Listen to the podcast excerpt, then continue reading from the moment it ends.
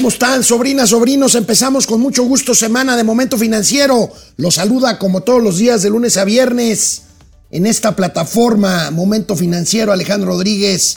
¿Cómo les va? ¿Cómo les fue de fin de semana? Fin de semana de coronación real en el Reino Unido. Ahorita lo comentamos algo de eso, pero bueno, tenemos información que nos compete directamente. Cae creación de empleo en abril efecto estacional de la Semana Santa.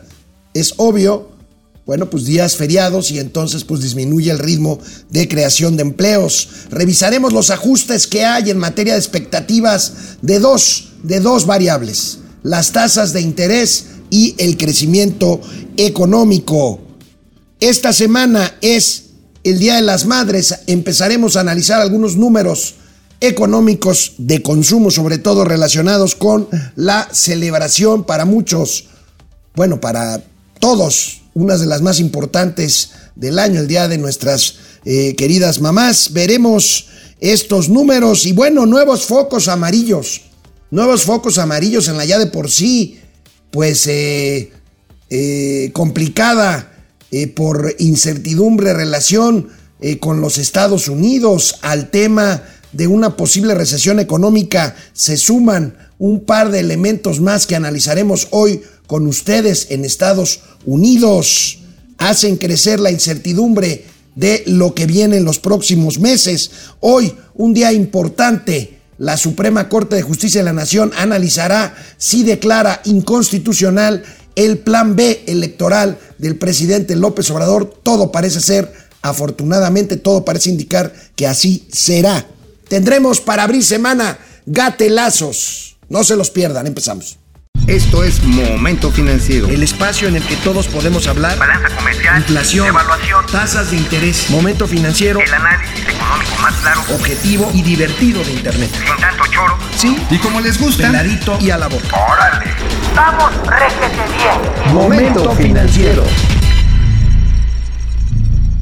Bueno, pues el sábado, el sábado fue un día de muchos simbolismos, para muchos una institución anacrónica, la corona, la corona británica, para otros un factor de unidad del Reino Unido frente al mundo. Recuerden, en Estados Unidos, en Reino Unido es una monarquía, hay un jefe de Estado que es el rey y hay un jefe de gobierno que es el primer ministro. Bueno, el sábado fue coronado Carlos III como rey después de la muerte de su madre, la reina, la reina Isabel. Y bueno, pues para empezar bien y alegre dentro de todo este esta seriedad, esta flema británica, les tengo esta imagen para empezar bien la semana. El nuevo rey del Reino Unido, el nuevo rey, el nuevo rey, el nuevo soberano británico. Aquí lo tenemos y así empiezo la semana. Ándele pues. Ahí está. Con bien podría ser, nada más le falta el sombrero para ser pachuco. Bueno, ahí está, y los zapatos bicolores, por supuesto. Ahí tenemos al rey, al nuevo rey, Juan Carlos III. Más bien, Carlos III de el Reino Unido. Así empezamos semana y bueno, hablando de semana, el viernes, cerrando la anterior eh, eh, semana, el IMSS, el Instituto Mexicano del Seguro Social, dio a conocer las cifras de empleo. Recuerden que el IMSS da cifras de empleo formal, empleo registrado justamente en el Instituto Mexicano del Seguro Social. Y bueno, reportó semanas al mes de abril y por lo tanto hay una disminución en el ritmo de creación de empleos que venía presumiendo el IMSS durante los primeros meses del año, pues Semana Santa, época estacional, se reduce este ritmo, se impacta y bueno, pues aquí tenemos la información. Semana Santa impacta alza de asegurados en el IMSS, creación, estamos hablando, insisto, de creación de empleo formal. Ahorita hablaremos del salario. El salario promedio de cotización alcanza 527 pesos diarios, un alza de 11% anual. Y bueno, pues en los últimos 12 meses se registró un aumento de 808.949 puestos de trabajo, siendo este el tercer mayor incremento desde que se tiene registro tasa anual de 3.9%, pero el ritmo se reduce justamente por efecto estacional de la Semana Santa. Ahí tenemos, bueno, como lo platicamos aquí Mauricio y yo, en diciembre una caída una caída, un registro, digamos, negativo de 345 mil eh, plazas eh, en términos hacia abajo, en términos negativos. Tenemos las cifras de los tres primeros meses y una disminución. En abril solo se crearon 40, no, 24 mil puestos nuevos de trabajo en el IMSS como efecto de Semana Santa. Hoy el presidente de la República vuelve a presumir que hay un nivel de desempleo más bajo históricamente. Tiene razón, aunque el presidente por supuesto no habla de parte, por cierto, de su clientela electoral, que son los empleados informales que constituyen casi el 60% de la economía nacional. Los estados con mayor dinamismo en creación de empleo formal, ahí les va Nuevo León, que está en una ola importante. Nuevo León siempre es un, digamos, un baluarte en este sentido, una, entidad industriosa, una, una entidad emprendedora, Nuevo León, y ahora con pues el tema de la planta de Tesla, ahí está el mayor dinamismo de Nuevo León, pero también ahí está Jalisco,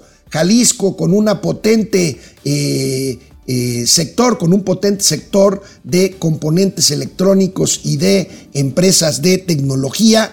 Baja California, Baja California, recuerde, no hay Baja California Norte y Sur, hay Baja California y Baja California Sur. Baja California, la que está pegada a los Estados Unidos a través de la frontera de Tijuana con San Isidro y San Diego. Bueno, Baja California tiene más dinamismo, la tercera entidad con mayor dinamismo y la cuarta, el Estado de México. El Estado de México, pues por su eh, nivel también de población, es una de las es la, es la población más, es la entidad más poblada del país, por arriba de la Ciudad de México, el Estado de México, por toda su zona conurbada y por supuesto la zona industrial.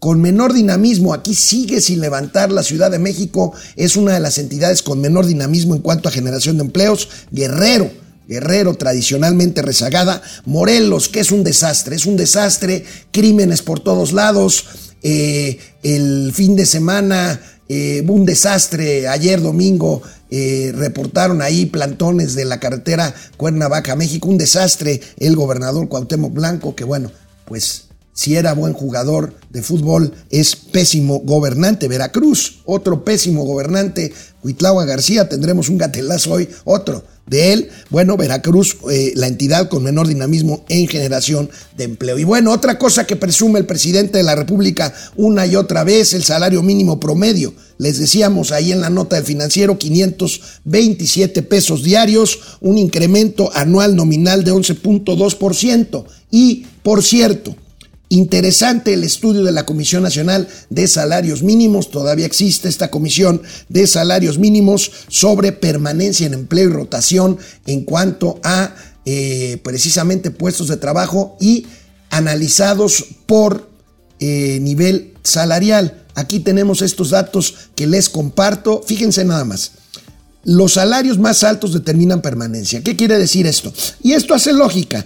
Las personas con ingresos desde 3 y hasta más de 10 salarios mínimos, o sea, las personas con ingresos este, que van, si multiplicamos estos 527 pesos eh, diarios, estamos hablando de eh, eh, un promedio salarial de entre 15 mil y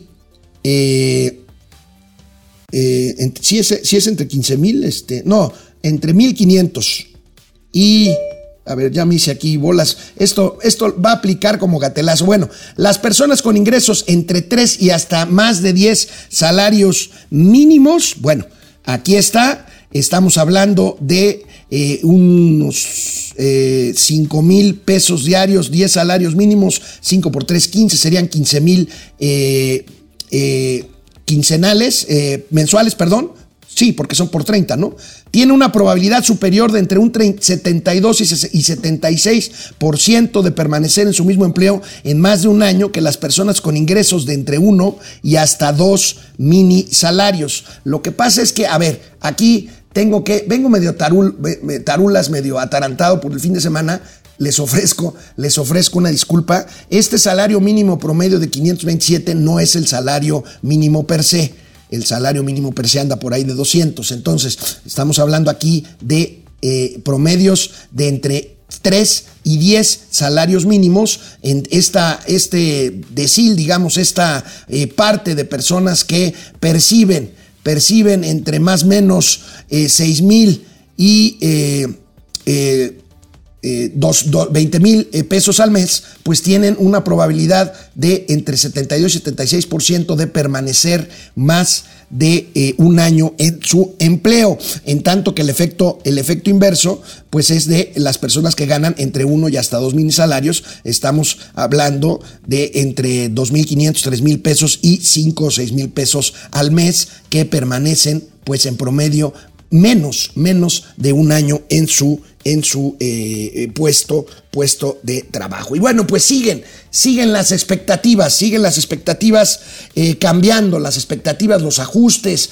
pues por estas por este primer trimestre que ha sido verdaderamente atípico de señales encontradas en cuanto a que a pesar, por ejemplo, de una menor actividad en Estados Unidos, las remesas de mexicanos allá siguen creciendo, las que mandan para acá, aunque bueno, aquí tiene un efecto por el tipo de cambio de que son menos pesos para las familias que los reciben. Pero bueno, este tipo de eh, eh, contradicciones aparentes que se expresan también en, por ejemplo, que aumente el consumo, pero que la economía nomás no arranca, no acaba de arrancar, bueno, por lo pronto la mayoría de los analistas creen que el próximo jueves 18 de mayo, cuando se reúna la Junta de Gobierno del Banco de, del Banco de México, la tasa, la tasa de interés seguirá como está y no se incrementará como lo hizo la Fed hace apenas unos días, que todavía incrementó la tasa en 25 puntos base. Vamos viendo esta información.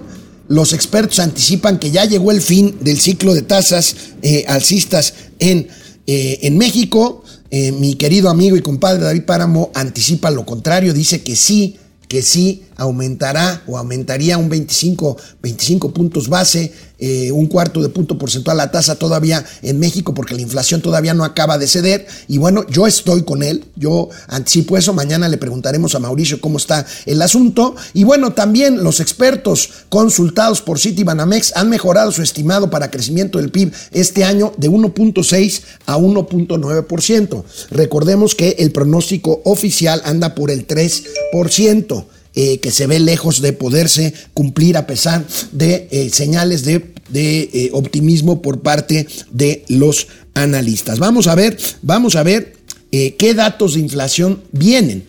Vienen cuando el, cuando el INEGI reporte el cierre de mayo y sobre todo de abril y sobre todo la primera quincena de mayo para ver qué es lo que va a pasar con las tasas de interés. Vamos viendo este otro eh, gráfico, ahí tenemos, fíjense, la tasa de interés eh, eh, ha subido desde que empezó el ciclo alcista, ha subido 725 puntos base. Recordemos que en Estados Unidos esta, este incremento fue de 500 puntos base, 5%, aquí estamos hablando de 7.25% desde que se inició el ciclo alcista en junio de 2021 para tratar de contener la inflación, la inflación que ahorita anda por niveles bajos del 7, por abajo del 7%, pero la inflación subyacente apenas rompió hacia abajo la barrera de los 8%, la inflación subyacente está un poquito abajo del 8%. 4% se encontraba la tasa al inicio del ciclo alcista y comenzó a subirse para controlar la inflación. Ahorita anda en 11.25. La mayoría dice que ahí se va a quedar.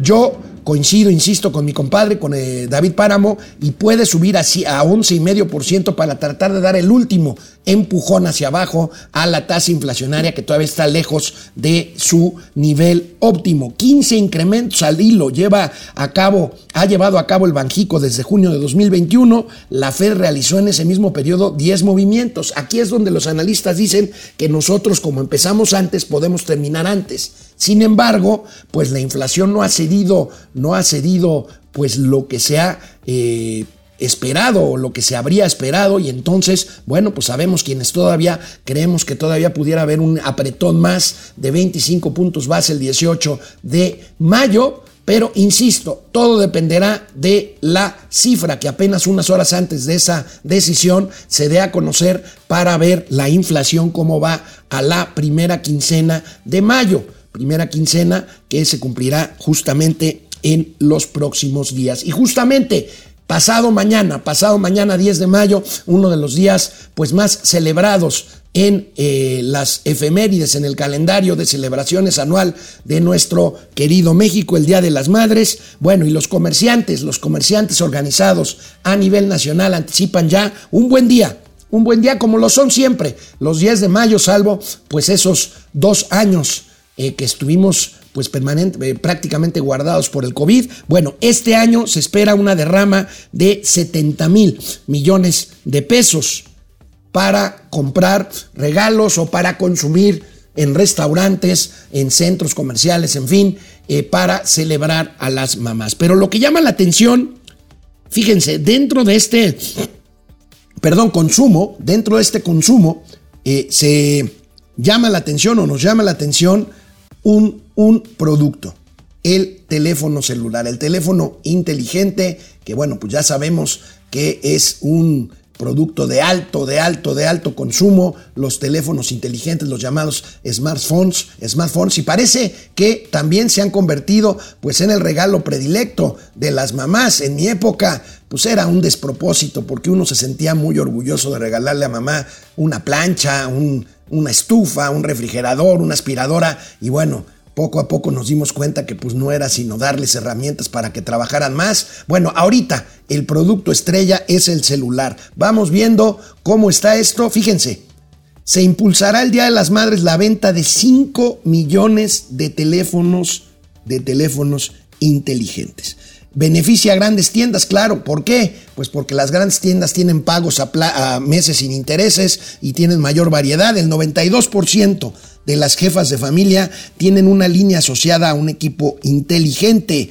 Este, entonces, pues tenemos ahí este, este fenómeno muy, muy, muy, muy interesante de lo que significa el consumo de esta gama alta de teléfonos celulares. Ahorita vamos a ver el desagregado. Aquí lo tenemos. Si quieren de una vez lo ponemos, Davo. Aquí lo tenemos. Fíjense, la marca, la marca, las marcas más eh, consumidas por las mamás mexicanas que tienen aquí una relación directa con, hay una gráfica muy similar en porcentaje del gusto general. Esto es exclusivamente de las mamás, pero bueno, Samsung, los teléfonos de, de inteligentes de Samsung son los más demandados, 37.1%. Motorola viene recuperándose después de una caída después de, los últimos años, después de ser el líder durante pues, las primeras generaciones de teléfonos celulares. Motorola, 22.4%. Huawei, Huawei, que ha venido comiéndose parte del mercado, 15.4%.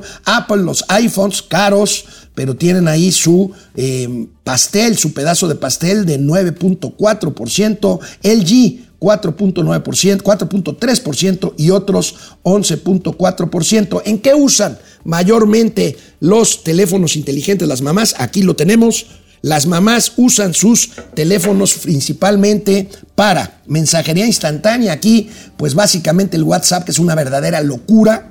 90%, 90.6% de las mamás eh, usan el WhatsApp. Bueno, mensajería instantánea, la mayor parte de la mensajería es WhatsApp. Redes sociales, 62.6% para entretenerse, pues ya sea algunas aplicaciones, plataformas de streaming, en fin, algunos juegos, 34.5%, fotografía y video, 34%, música y audio, 26%, ahí está, juegos, 15%, noticias, 11%, compras en línea, 8.9%, productividad, 6.9% y bancos, 4.4%. Ahí está este fenómeno, esta locura que son eh, que es el mercado de telefonía, que es el mercado de telefonía celular. Y bueno, vámonos con un nuevo foco, un nuevo foco amarillo, un nuevo foco de riesgo en Estados Unidos.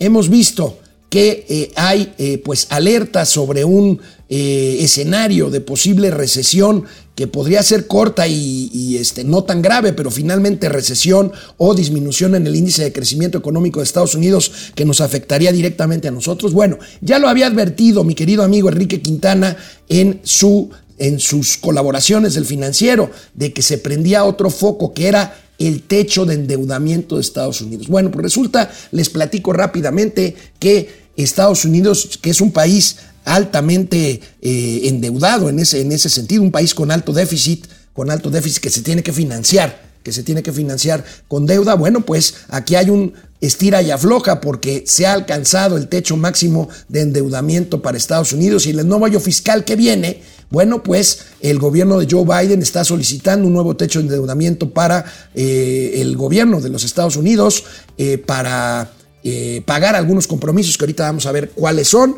Pero bueno, el Congreso y en pleno año electoral, falta todavía más de un año para las elecciones, pero ya está a todo lo que da allá en Estados Unidos y bueno, los republicanos están vendiendo caro su amor y miren la advertencia hecha por dos figuras del sistema financiero norteamericano de primer nivel al Financial Times, este periódico eh, pues especializado en cuestiones financieras de... Eh, en Gran Bretaña, que es pues un referente para la toma de decisiones. Aquí tenemos esta información surgida del Financial Times, citada en este caso hoy por el periódico Milenio, y ahí tenemos a Janet Yellen, la eh, presidenta, eh, más bien la secretaria del Tesoro, que advierte una crisis constitucional por deuda y dice, si el Congreso no eleva el límite de capitalización del gobierno, habrá catástrofe económica y financiera, lo que implica dejar de pagar pensiones, sueldos y bonos, señala la secretaria del Tesoro.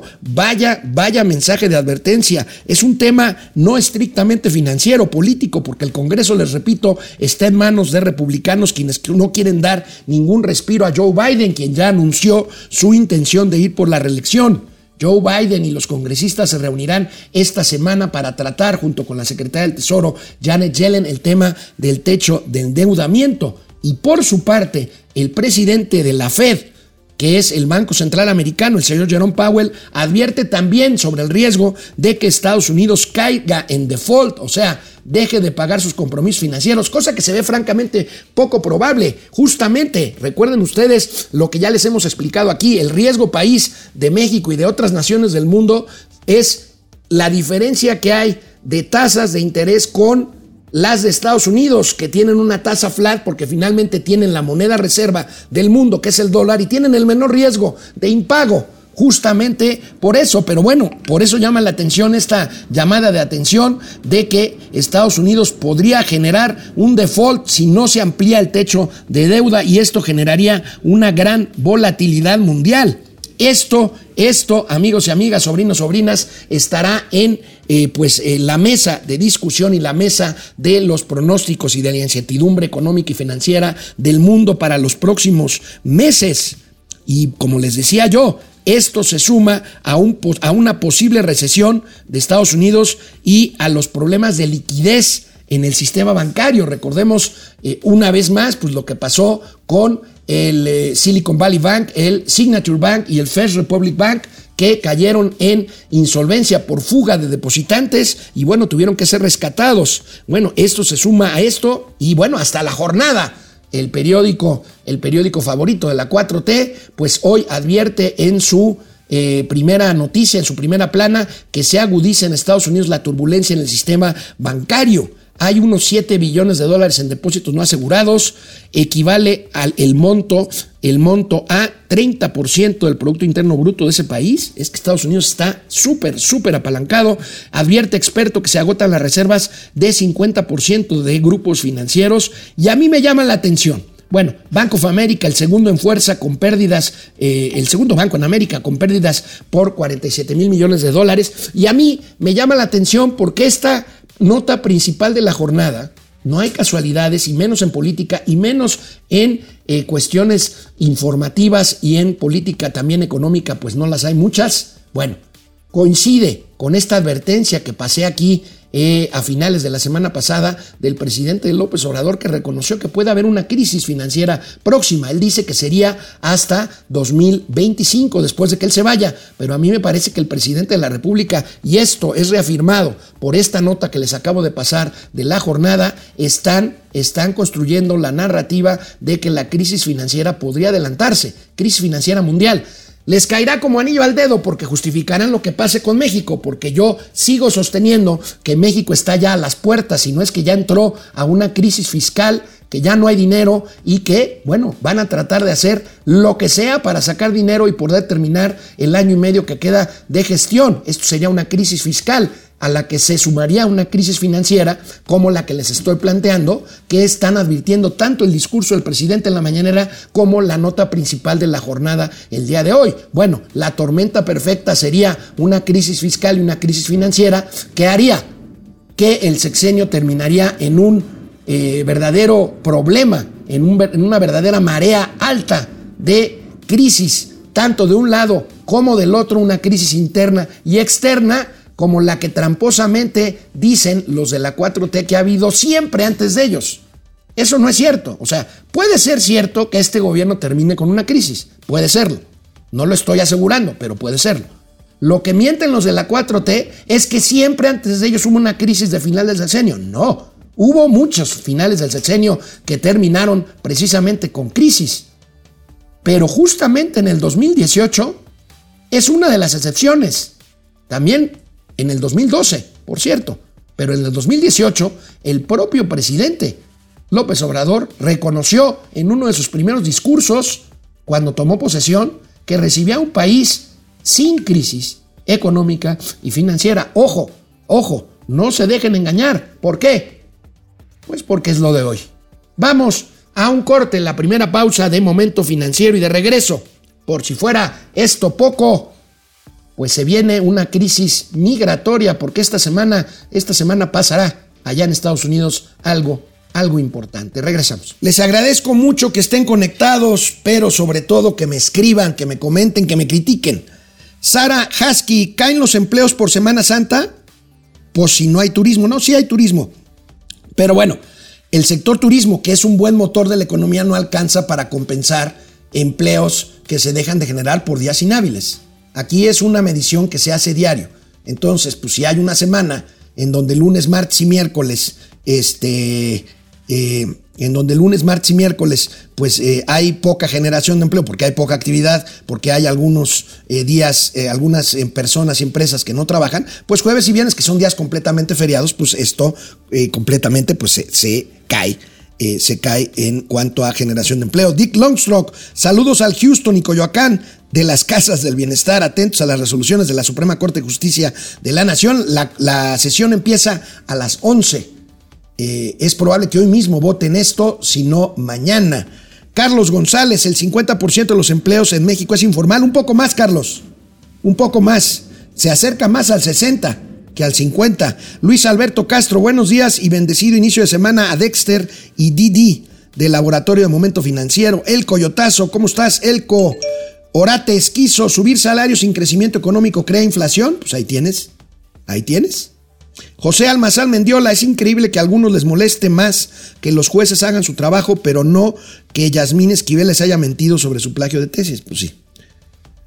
Así es, ahí es cuando se ve que el adoctrinamiento le está funcionando a AMLO. Orates quiso subirse, ah, ya, lo había leído. Laguser, se le fueron tantito las cabras al monte al tío Alex. Ya están preparando un gatelazo. Estos cabrones no dan paso sin guarache, no dejan títere con cabeza. Bueno, el que se lleva se aguanta y yo me aguanto, Lagu. José Almazán Mendiola, este gobierno no solamente se gastó el 85% de los ahorros que habían hecho los tres gobiernos anteriores, sino que está pidiendo dinero prestado y nos ha deudado como nunca. Bueno, Orate esquizo, la Fed seguirá subiendo un cuarto de punto hasta llegar al 2% su inflación. Si México no le sigue el ritmo, habrá devaluación. Orate, mira, yo tengo mis dudas de que la Fed siga subiendo eso. Yo creo que ya, eh, la Fed ya llegó a, su, a su, a su límite en cuanto a endurecimiento de política monetaria, pero bueno, vamos a ver, me quedo con tu anotación, con tu apunte. Este, José Almazán Mendiola, ya vieron que lo que, lo que está promoviendo la Secretaría de Cultura es una vergüenza. Es una vergüenza. Promueve eventos con caricaturas donde se insulta a miembros de eh, eh, gobiernos anteriores y de la oposición. Eh, para eso no está la Secretaría de Cultura, pero bueno, pero bueno. Miren, si suben comunicados oficiales de la Presidencia de la República con faltas de ortografía, bueno, no es, no es justificación, pero bueno, ya me doy. Este, León Cabrera, gracias, Orate Esquizo, Fidel Reyes, usan los smartphones para mandar memes de piolín. Bueno, cada quien, ¿no? Fidel Reyes Morales. Usan sus smartphones para ver a sus crush Alex Rodríguez y Mau Flores. Bueno, muchas gracias. Eso sería una buena forma de utilizar el teléfono celular. En un programa de radio de Carlos Loré de Mola, dice José Almazán, se comentó que será Claudia la candidata, pero AMLO le va a aplicar la revocación de su mandato, de, mandato para poner a su hijo Andy. Híjole. Bueno, pues mira, vamos viendo. Este, porque pues para especulaciones, pues ya tenemos bastante. Primero, vamos, como dicen, primero, como dicen los políticos, primero 2023, luego 2024 y luego, luego vemos. Ahí vamos viendo. Laguser, gracias. Yo me regalé a mí mismo un refri inteligente. Ah, caray, hay refris inteligentes. Lagu, les da también, este, ¿cómo se llama cuando se te inflama el cerebro? Este, este, no, te digo que yo ando bastante, bastante perjudicado. Freddy Zacarías Ángel, buen día, comunidad financiera, Marina Sainz, bonito día. Me felicitan el 10 de mayo por mi cumpleaños, por favor. Así lo haremos, Marina Sainz. Bueno, Allison, teníamos pendiente, teníamos pendiente una aportación de Allison de 225 pesos que no pude leer el jueves pasado. Perdón, Allison, aquí lo hago. Muchísimas gracias. El pueblo está feliz, feliz, feliz. Bueno, gracias. Encuesta, ¿quién crees que será el candidato presidencial de Morena? Claudia Sheinbaum, 43%, Adán Augusto, 25%, Marcelo Ebrard, 9%, otro, 23%. Vamos con más información. Donald Trump, Donald Trump eh, durante su presidencia eh, hizo una eh, norma, la número 42, que implicaba pues con el apoyo del gobierno mexicano, dejar de recibir a cierto número de eh, migrantes o darles la posibilidad de recibirlos. Endurecer pues la política migratoria. Bueno, este miércoles se vence, por acuerdo del nuevo gobierno, bueno, ya no tan nuevo, pero el gobierno Joe Biden, este, este capítulo. Y esto puede ser interpretado por muchos migrantes, por muchas caravanas de migrantes, como pues que Estados Unidos va a abrir la puerta y los va a dejar pasar. Esto no es cierto. Pero bueno, ahí está la expectativa siempre, pues porque siempre está, pues de personas mexicanas que emigran en busca de un mejor futuro, pero nada más mexicanas, están salvadoreñas, hondureñas, guatemaltecas, venezolanas, en fin, bueno. Por si esto fuera poco lo que les acabo de decir, bueno, esta semana, insisto, vence este eh, capítulo 42 que hará que se incremente la presencia de indocumentados en territorio, en territorio mexicano. Esto supone, supone una señal de alerta para pues el gobierno mexicano para ver qué va a hacer. Seguramente el presidente López Obrador tiene en este tema migratorio un as de negociación con el gobierno Joe Biden, que pues lo único que quiere, lo único que quiere evitar es justamente una crisis migratoria, una de las principales banderas, la antimigración del Partido Republicano y de los más y de los más radicales republicanos, entre ellos Donald Trump, que quiere volver a ser presidente de la República. Y por cierto, no sé si ya terminó la mañanera, cuando empecé Momento Financiero no había terminado. ¿Se han dado cuenta de que las mañaneras han durado más desde que regresó el presidente López Obrador de su váguido? Bueno, tres horas y media llegó a durar en algún momento de la semana pasada.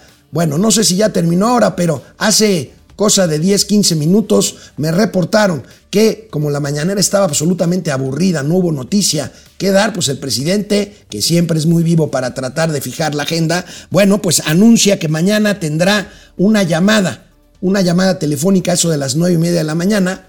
Bendito sea Dios, mañana la mañanera tendrá que ser más corta si el presidente López Obrador no quiere tener en la línea esperando a Joe Biden. Bueno, mañana 9 y media tendrá una llamada fentanilo el tema, pero también migración, estoy completamente seguro ante la inminente, inminente eh, llegada del miércoles con lo que les estoy platicando de la norma o del capítulo 42 en materia de migración. Estaremos pendientes porque es un tema que incide en la política y por lo tanto en la economía, porque pues por si faltara algo, les recuerdo, recesión, posibilidad de recesión, eh, malas señales en la relación comercial México-Estados Unidos.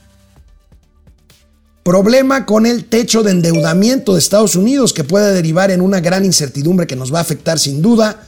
Bueno, ante esto todavía se le suma el tema migratorio. Y bueno, les eh, me permito, me permito eh, pues platicarles de qué escribí el día de hoy en mi columna, en mi columna semanal. En mi columna semanal lo que me pregunto es, ¿y eso qué? ¿A qué me refiero a la expresión presidencial? Corrupción. ¿Y eso qué?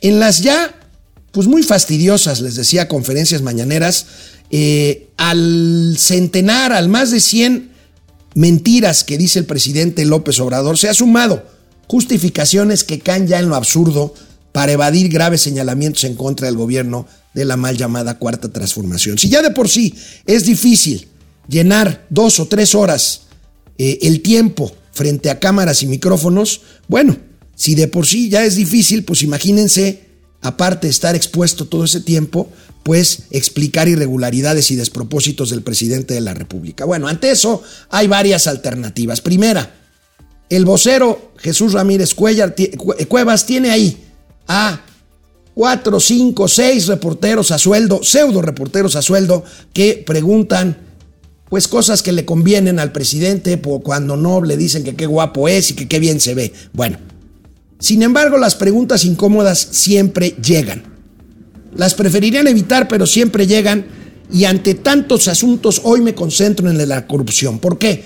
Porque cuando salió ya el reportaje de la red o de la presunta red de complicidades y de tráficos de influencias de Andrés Manuel López Beltrán, el hijo, el hijo del presidente López Obrador, pues no deja de sorprender, no, no deja de sorprender ya el descaro de las respuestas. Pero primero recordemos, a mí me sorprende realmente la capacidad de resiliencia, de resistencia que tiene el presidente, porque lo mismo aguantó aquellas imágenes incontrovertibles de Pío López Obrador, su hermano, y de Martín López Obrador, su otro hermano, recibiendo sobres amarillos llenos de dinero en efectivo.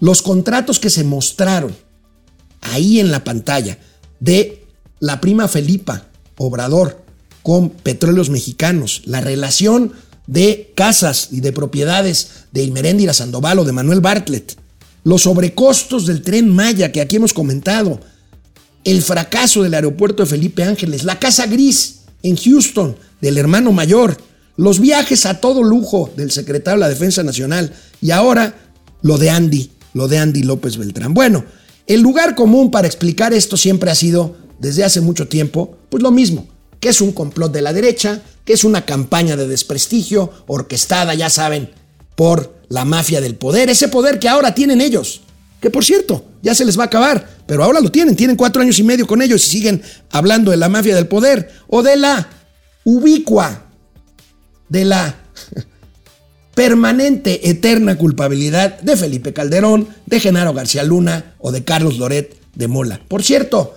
¿se han fijado que no hablan para nada eh, de, Enrique Peña Nieto, a pesar de que estuvo seis años, los seis años anteriores al frente, ahí se las dejo de tarea. Bueno, el obradorato avanza hacia el final de su poder y, sin embargo, como niño chiquito acorralado, se emberrincha e infantiliza sus alegatos. Nunca hubo en realidad argumentos y datos para contrarrestar las denuncias periodísticas o ciudadanas en contra del gobierno actual en materia de corrupción.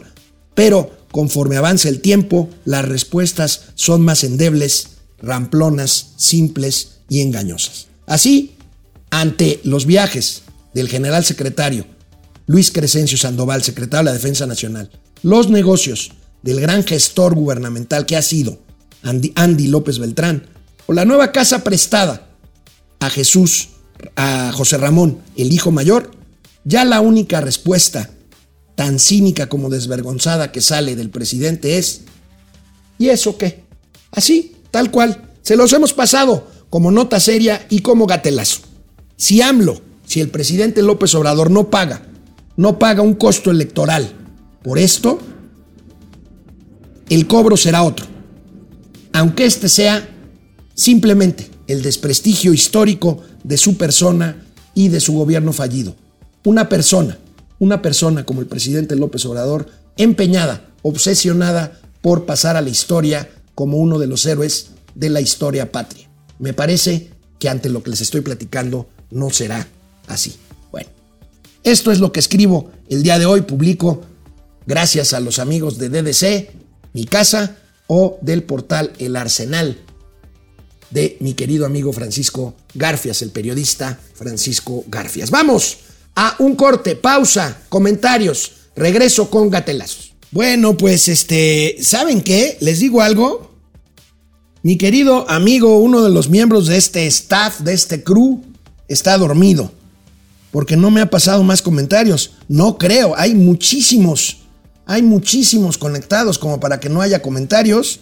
Entonces vamos a despertarlo porque está, está verdaderamente en la babia. Hoy, hoy a mí se me fueron, como dicen, ya me describieron, se me fueron las cabras al monte. Será un gatelazo porque el que se lleva se aguanta, les digo. Pero bueno, mientras tanto, mientras me eh, suben aquí a mi pantalla más comentarios de ustedes, les insisto, en poco más de una hora, a las 11, iniciará otra sesión histórica de la Suprema Corte de Justicia de la Nación. Se discutirá la inconstitucionalidad, como está planteada por el ministro Alberto Pérez Dayán, de la primera parte del Plan B electoral de López Obrador. Les recuerdo, paso número uno, voy a reformar la Constitución para destruir al INE. Paso número dos, no tiene la mayoría constitucional para cambiar precisamente la Carta Magna. Paso número tres, nos vamos por leyes secundarias. Paso número cuatro, se aprueban con mayoría simple de Morena. Paso número cinco, llega, llega a la Corte y bueno, la Corte ya le dio un par de palos a la 4T. Se espera que hoy le dé un tercero.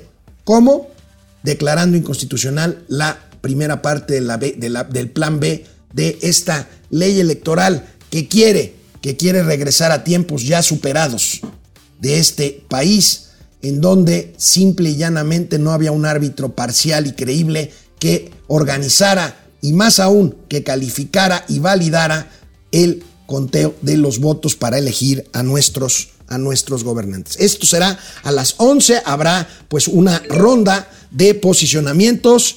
Ah, vamos a ver si alcanza el tiempo para que hoy mismo se completen los posicionamientos y por tanto los votos.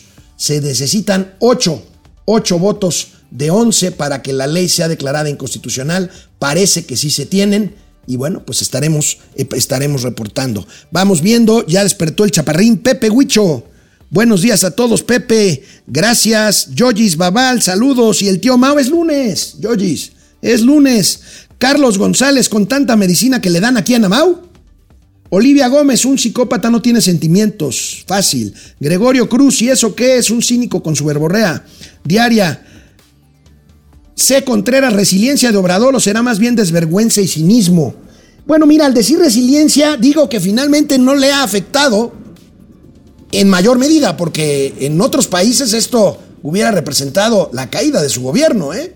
Y aquí mantiene un límite o un rango importante de popularidad, aunque, debo decirlo, está ahí la elección de 2021, que si bien ganó ganó en términos absolutos, ganó en términos absolutos Morena, sí le representó perder la mayoría constitucional, la mayoría calificada en la Cámara de Diputados y perder, por ejemplo, la mitad de las alcaldías de la Ciudad de México. Olivia Gómez, si no votamos de manera masiva, López no se va a ir.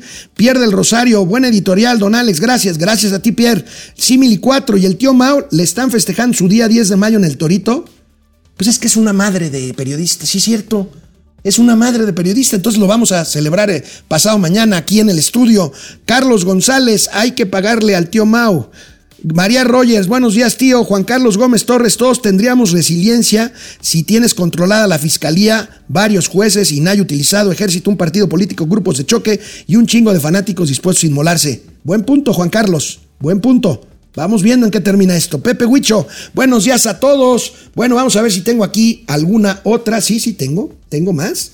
Juan Carlos Gómez Torres, Roberto Jiménez desde Ameca, Jalisco.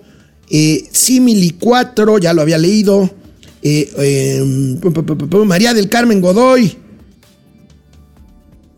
Las bardas de Es Claudia las pintan los trabajadores de las dependencias, prácticamente obligan a los empleados. No, no te creo. Pues claro, hombre. Juaco Núñez, Tío Alex, ya en los trabajos nos están, no están dando las prestaciones de ley, solo piden la hoja rosa, solo para cumplir la estadística. Buen punto, Juaco. Eso va a meritar un trabajo de investigación periodística. Buen punto, aunque teóricamente eso no se puede hacer. Vamos viéndolo. Jorge Zazueta, Luis Cardona, Oliva López, Laguser. Gracias. Vamos con gatelazos. Pues, ¿qué creen? No les va a sorprender, pero sí, sí, sí me sigo encontrando con gatelazos retrospectivos de lo que decían los hijos de López Obrador que no iban a hacer y que están haciendo. Ya les pasaba uno el viernes. Aquí les tengo otro con Andy López Obrador, Andrés López, ah, perdón, Andrés López Beltrán, cuando su papi ganó la presidencia hace cinco años. Vean. En el consejo que yo he dado a mis hijos, a quienes quiero tanto, ¿no? Eh, las pláticas circulares, en los diálogos circulares con Beatriz, con los seres queridos, eh, siempre procuro recomendarles que nos alejemos lo más que se pueda de lo material. Me gustaría seguir eh, tomando café en cualquier cafetería, tranquilo, caminar por la calle, ir en metro. mujeres Bueno, no era Andy, era el propio presidente, su hijo mayor. Dice que le gustaría en cualquier café, sí. Pues sí, ahí vimos el café del Club de Golf Vidanta allá en el Pacífico Mexicano. O, pues ahorita. O en, el, o en el metro, en el metro en primera clase, como el avión de Emirates, en fin. Bueno, ahí tenemos. El problema, el problema, insisto. El problema, insisto. Y bueno, no es mi problema, es problema del presidente es estar tres horas frente a las cámaras de lunes a viernes. Aquí, el presidente López Obrador y su secretario de la Defensa Nacional defendiéndose de los señalamientos de corrupción y diciendo, insistiendo, gritando, clamando que no son iguales, pero fíjense la reacción del secretario de la Defensa Nacional, el viajero general, secretario. Todos los negocios jugosos que se hacen en el país negocios de corrupción llevan el visto bueno del presidente de la República. Todos los negocios jugosos que se hacen en el país, negocios de corrupción, llevan el visto bueno del presidente de la República. Todos los negocios jugosos que se hacen en el país, negocios de corrupción, llevan el visto bueno del presidente de la República. ¿Qué le pasó a mi general? ¿Qué le pasó a mi general? Les digo algo, allá a la derecha de mi general estaba en ese mismo en esa misma mañanera estaba nada menos que Alejandro Gertz, que pues no, le, no se le atragantó tanto el gallo, pero pues también puso cara de presidente, no, no, no la friegue. Bueno, el senador Guadiana en este, en este rally de sinceridades, de reconocimientos plenos. Miren la que se le peló al senador Guadiana, que está en campaña por ser gobernador de Coahuila. ¿Se le peló o lo dijo con toda la intención del mundo? Miren. Quieren que sigan más de lo mismo, quieren que siga la corrupción, pues voten por Morena. Ah, caray. ¿Qué, qué quiso decir? A ver otra vez, ¿no, Davo? Porfis. Quieren que sigan más de lo mismo, quieren que siga la corrupción, pues voten por Morena. No tengo palabras ni comentarios al respecto, diría el abogado defensor. No more questions. Your honor. Bueno, y no le den cuerda al vampipe porque ya ven cómo se pone, miren. Puercos, cochinos, marranos, cerdos. Ah, que el vampipe. Bueno, pues son reincidentes los cuatroteros, porque miren, si de por sí ya es cliente del gobernador de Veracruz, este maleta, Cuitlagua García, recuerdan que les pasé un tuit como gatelazo en donde presumió como uno de sus grandes logros quitar una caseta de cobro en la autopista México-Veracruz, la caseta de Fortín de las Flores. Puta, eso va a cambiar el destino, el rostro de los veracruzanos. Bueno, no conforme con su tuit Ah, carajo, ¿cómo no? Fue al lugar de los hechos e hizo un video gatelazo redoblado. A partir de mañana 5 de mayo inicia una etapa de pruebas para eliminar un punto de cobro de la autopista de Cuota que va desde Puebla hasta Veracruz, pasando por Orizaba, Córdoba y obviamente atraviesa Fortín. Ahí había un punto de cobro celda de Fortín que ya era un conflicto muy difícil, se realizaron propuestas alternativas, nosotros empujamos que se eliminara, se nos plantaron varias alternativas, entre ellas eh, ampliar la caseta, en fin, pero fuimos escuchados por el presidente Caminero Conservador, el secretario de Comunicación y Transporte, Jorge Núñez nos dio la noticia de que había decidido que se cancelaba. Y ahora muchos se quieren poner la medallita, incluso gente de gobiernos pasados, pero es muy fácil. Habría que preguntarles por qué no se logró en otro momento, antes en otro gobierno. Se logró, se logró el gobierno de la cuarta transformación. Estamos cumpliendo los compromisos.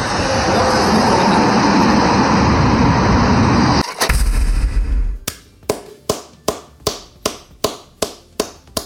Bravo, bravo. Quitar una caseta de cobro como un logro de la 4T en Veracruz. ¡Qué maravilla! Bueno, ya va siendo la hora de irme, así que vamos a revisar el trabajo del cada semana del gran champ. Venga, champ.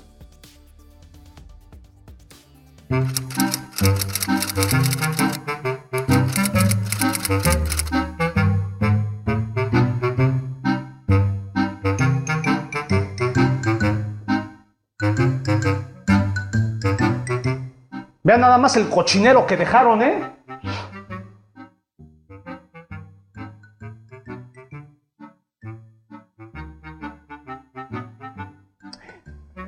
¿Mi gancito? Señor, no podemos seguir así. ¿Así? ¿Cómo? Pues todos aquí metidos que es que trabajando. Ya no hay. ¿Para dónde hacerse? Y estos más que senadores son comedores. Otra vez se robaron mi gancito. ¿Qué come? Nada. Bueno, como le decía, no pueden trabajar en el patio. ¿Por qué no? Pues porque es un cochinero. Imagínense lo que han de decir en Dinamarca de esto. Hablaba yo con una danesa. No entendía. Pues no, se ve muy mal. ¿Qué hacemos? Pues deberíamos de conseguirles una oficina. Sas, sas, sas. ¿Qué le parece? Espacios amplios, muchísima entrada de luz. No me gusta tanto, o sea, ¿Pero qué es lo que no le gusta? las ventanas. ¿Qué tienen las ventanas? Sí se ve. Pero eso es lo padre. Puede saludar a los vecinos. Es de metiches. Esta es un poco más oscura, pero podría funcionar, ¿eh? No me gusta. O sea, ¿Y esta qué tiene de malo? hay una guacamaya. Pero están padres, ¿no?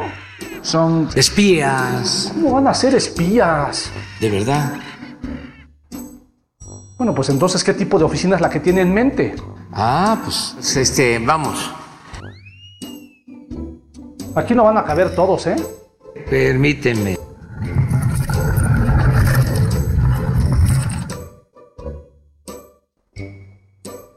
¿Qué es esto?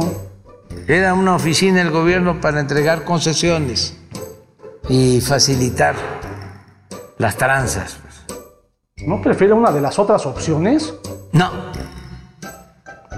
Prefiero aquí donde no nos escuchan y nos están viendo.